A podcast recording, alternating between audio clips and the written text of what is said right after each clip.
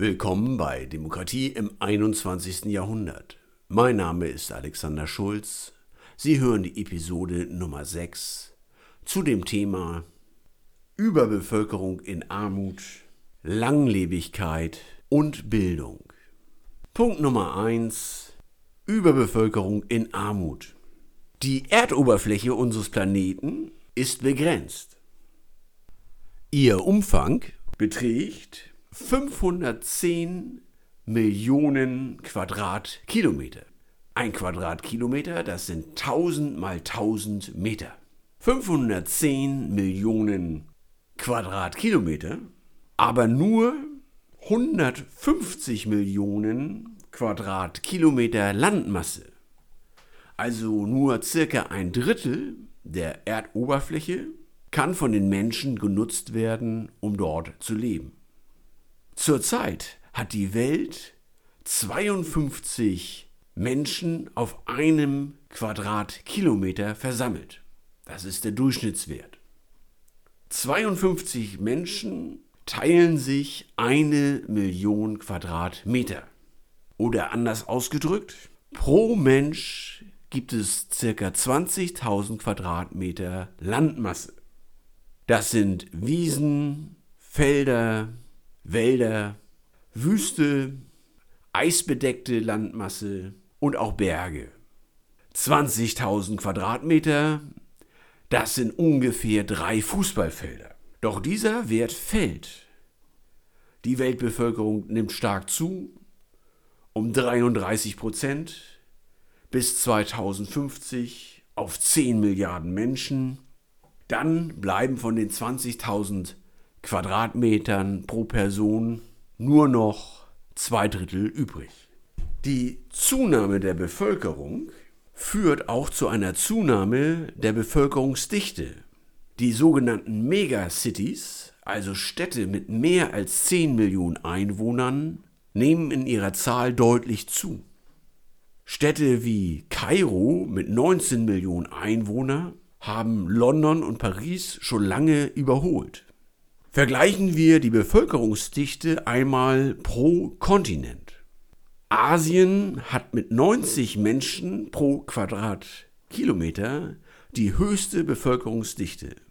Insbesondere der Nahe Osten und Indien sind extrem stark bevölkert.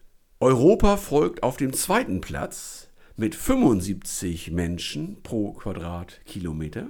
Und beide zusammen, also Asien und Europa, liegen weit vor Afrika und Amerika. Afrika hat zurzeit nur 30 Menschen pro Quadratkilometer und Nord- und Südamerika nur 21 Menschen. Das bedeutet auch, dass Zuwachsraten in der Bevölkerung am ehesten in Afrika und Amerika realisiert werden können. Vergleichen wir einmal die Bevölkerungsdichte pro Land anhand einiger ausgewählter Staaten. Singapur, ein Stadtstaat, verzeichnet 7700 Menschen pro Quadratkilometer. Das ist die absolut höchste Bevölkerungsdichte für einen Staat. Indien als Flächenland verfügt über 400 Menschen pro Quadratkilometer und Deutschland über 230 Menschen. Weit davon entfernt ist Russland mit nur 8 Menschen pro Quadratkilometer. Russland ist das größte Flächenland der Erde und verfügt über eine bessere Korrelation zwischen Einwohnern und Landmasse. Deutsche Großstädte verfügen häufig über 2.000 bis 3.000 Menschen pro Quadratkilometer und sind damit viel weniger dicht besiedelt als zum Beispiel Singapur mit den 7.700 Menschen. Es gibt Forscher, die davon ausgehen, dass auf der Erde drei bis vier Milliarden Menschen gut und dauerhaft leben können, ohne die Umweltressourcen zu stark zu belasten. Zurzeit beträgt die Weltbevölkerung 7,5 Milliarden Menschen und sie wächst an auf 10 Milliarden Menschen, nach anderen Schätzungen sogar auf 12 oder mehr Milliarden Menschen. Nach UNO-Angaben sind auch diese 10 oder 12 Milliarden Menschen gut zu ernähren, doch immer mehr Menschen müssen in einer sehr großen Dichte oder Enge miteinander leben. in sogenannten Megacities mit vielen, vielen tausend Menschen pro Quadratkilometer. Ein großer Teil des Wachstums der Bevölkerung in Afrika und Asien geschieht in Armut hinein. Dabei ist zu unterscheiden, dass es sowohl absolute als auch relative Armut gibt. Menschen, die jeden Tag wieder neu um ihre Nahrung besorgt sein müssen, die nicht genug Kleidung haben oder auch kein Dach über dem Kopf, sind absolut arm. Sie kämpfen täglich ums Überleben. Diese Form der Armut nimmt weltweit ab, schon seit einigen Jahrzehnten. Aber es gibt noch eine zweite Armut, die sogenannte relative Armut. In diesem Fall hat ein Mensch genug Essen und Trinken, Kleidung und auch ein Dach über den Kopf, aber kann darüber hinaus sein Leben nicht so gestalten, dass er wirklich ein Teil der Gesellschaft ist. Ihm fehlt eine berufliche Tätigkeit, die Möglichkeit mit seinem Geld Hobbys zu finanzieren, eine Reise, vielleicht ein Auto. Er hat keine Teilhabe am gesellschaftlichen Leben. Die Befürchtung im 21. Jahrhundert ist, dass Milliarden Menschen in relativer Armut leben müssen, weil es nicht ausreichend berufliche Tätigkeiten für sie gibt. Das Wachstum der relativen Armut, insbesondere in Afrika und Asien, stellt eine große Herausforderung für die gesamte Menschheit im 21. Jahrhundert dar. Punkt Nummer zwei: Langlebigkeit. Die Welt teilt sich in zwei Kategorien von Ländern, Einmal in die sehr jungen Länder mit großer junger Bevölkerung und einmal in sehr dicht besiedelte, reichere Länder mit einer im Durchschnitt relativ alten Bevölkerung, die über den Zugang zur modernen Medizin und medizinischem Fortschritt verfügt. Hier ein Vergleich. Die Menschen in Europa, Nordamerika, Australien und Japan werden fast durchschnittlich 80 Lebensjahre alt. Hier wirkt der medizinische Fortschritt schon deutlich. Im Nahen Osten erreichen die Menschen circa 70 Lebensjahre im Durchschnitt. Auf dem indischen Subkontinent 60 Lebensjahre und nur in der Südsahara liegt das Durchschnittsalter oft nur bei 40 Jahren. In der Südsahara wirkt also der medizinische Fortschritt noch nicht flächendeckend, aber genau das ändert sich dort in diesen Jahren. An diesem Punkt lohnt sich die Frage nach dem Durchschnittsalter der Bevölkerung, also nicht wie alt die Menschen werden können, sondern wie alt sie im Durchschnitt wirklich sind. Hier haben wir in der Südsahara Länder, wo die Hälfte der Bevölkerung unter 20 Jahre ist oder unter 25 Jahre. Das heißt, die Hälfte der Bevölkerung besteht aus Kindern, Jugendlichen und Menschen, die eine Jobausbildung benötigen. Das heißt, die Hälfte der Bevölkerung ist im Bildungsprozess unterwegs. Das ist die besondere Herausforderung für Staaten in der Südsahara, dass sie die sehr junge Bevölkerung optimal ausbildet.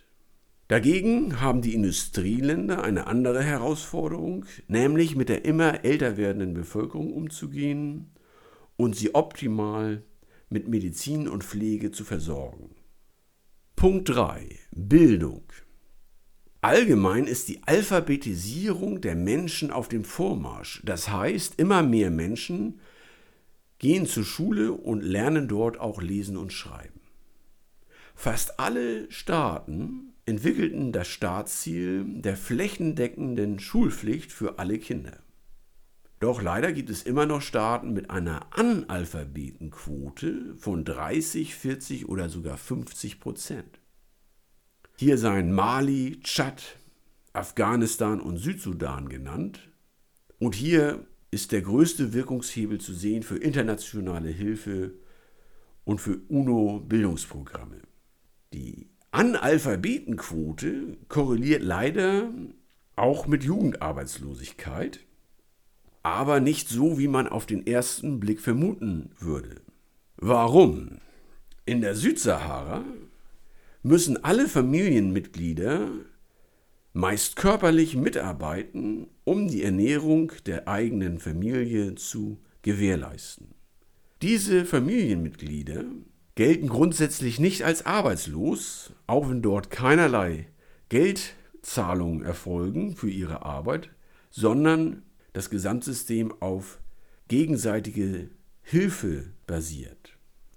In besser entwickelten Ländern ist dagegen die Jugendarbeitslosigkeit deutlich größer.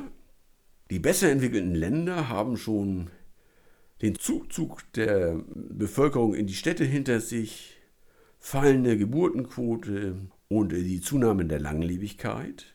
Und all diese Effekte führen dazu, dass die älter werdende Bevölkerung ihre beruflichen Tätigkeiten nicht aufgeben, sondern bis 60, 65, sogar 70 Lebensjahre weiterführen. Das heißt, die älter werdende Bevölkerung räumt ihre Jobtätigkeiten nicht und gleichzeitig werden zu wenig Jobs geschaffen für die nachfolgende Generation. Einen derartigen Prozess lässt sich beobachten, zum Beispiel im südeuropäischen Raum, in Ländern wie Spanien, Italien und Griechenland. Das war der Podcast Demokratie im 21. Jahrhundert mit der Episode Nummer 6 zu dem Thema Überbevölkerung in Armut, Langlebigkeit und Bildung. Weitere Episoden finden Sie auf iTunes, podcast.de oder auf der eigenen Webseite www.demokratie2100.de www.demokratie2100.de Darüber hinaus können Sie das Buch Der Weg zur Weltdemokratie, die Überwindung von Terror, Ideologie und Diktatur im 21. Jahrhundert im lokalen Buchhandel vor Ort oder auch im Online-Buchhandel beziehen. Mein Name ist Alexander Schulz, Redner, Berater und Autor. Bleiben Sie politisch und bleiben Sie gesund.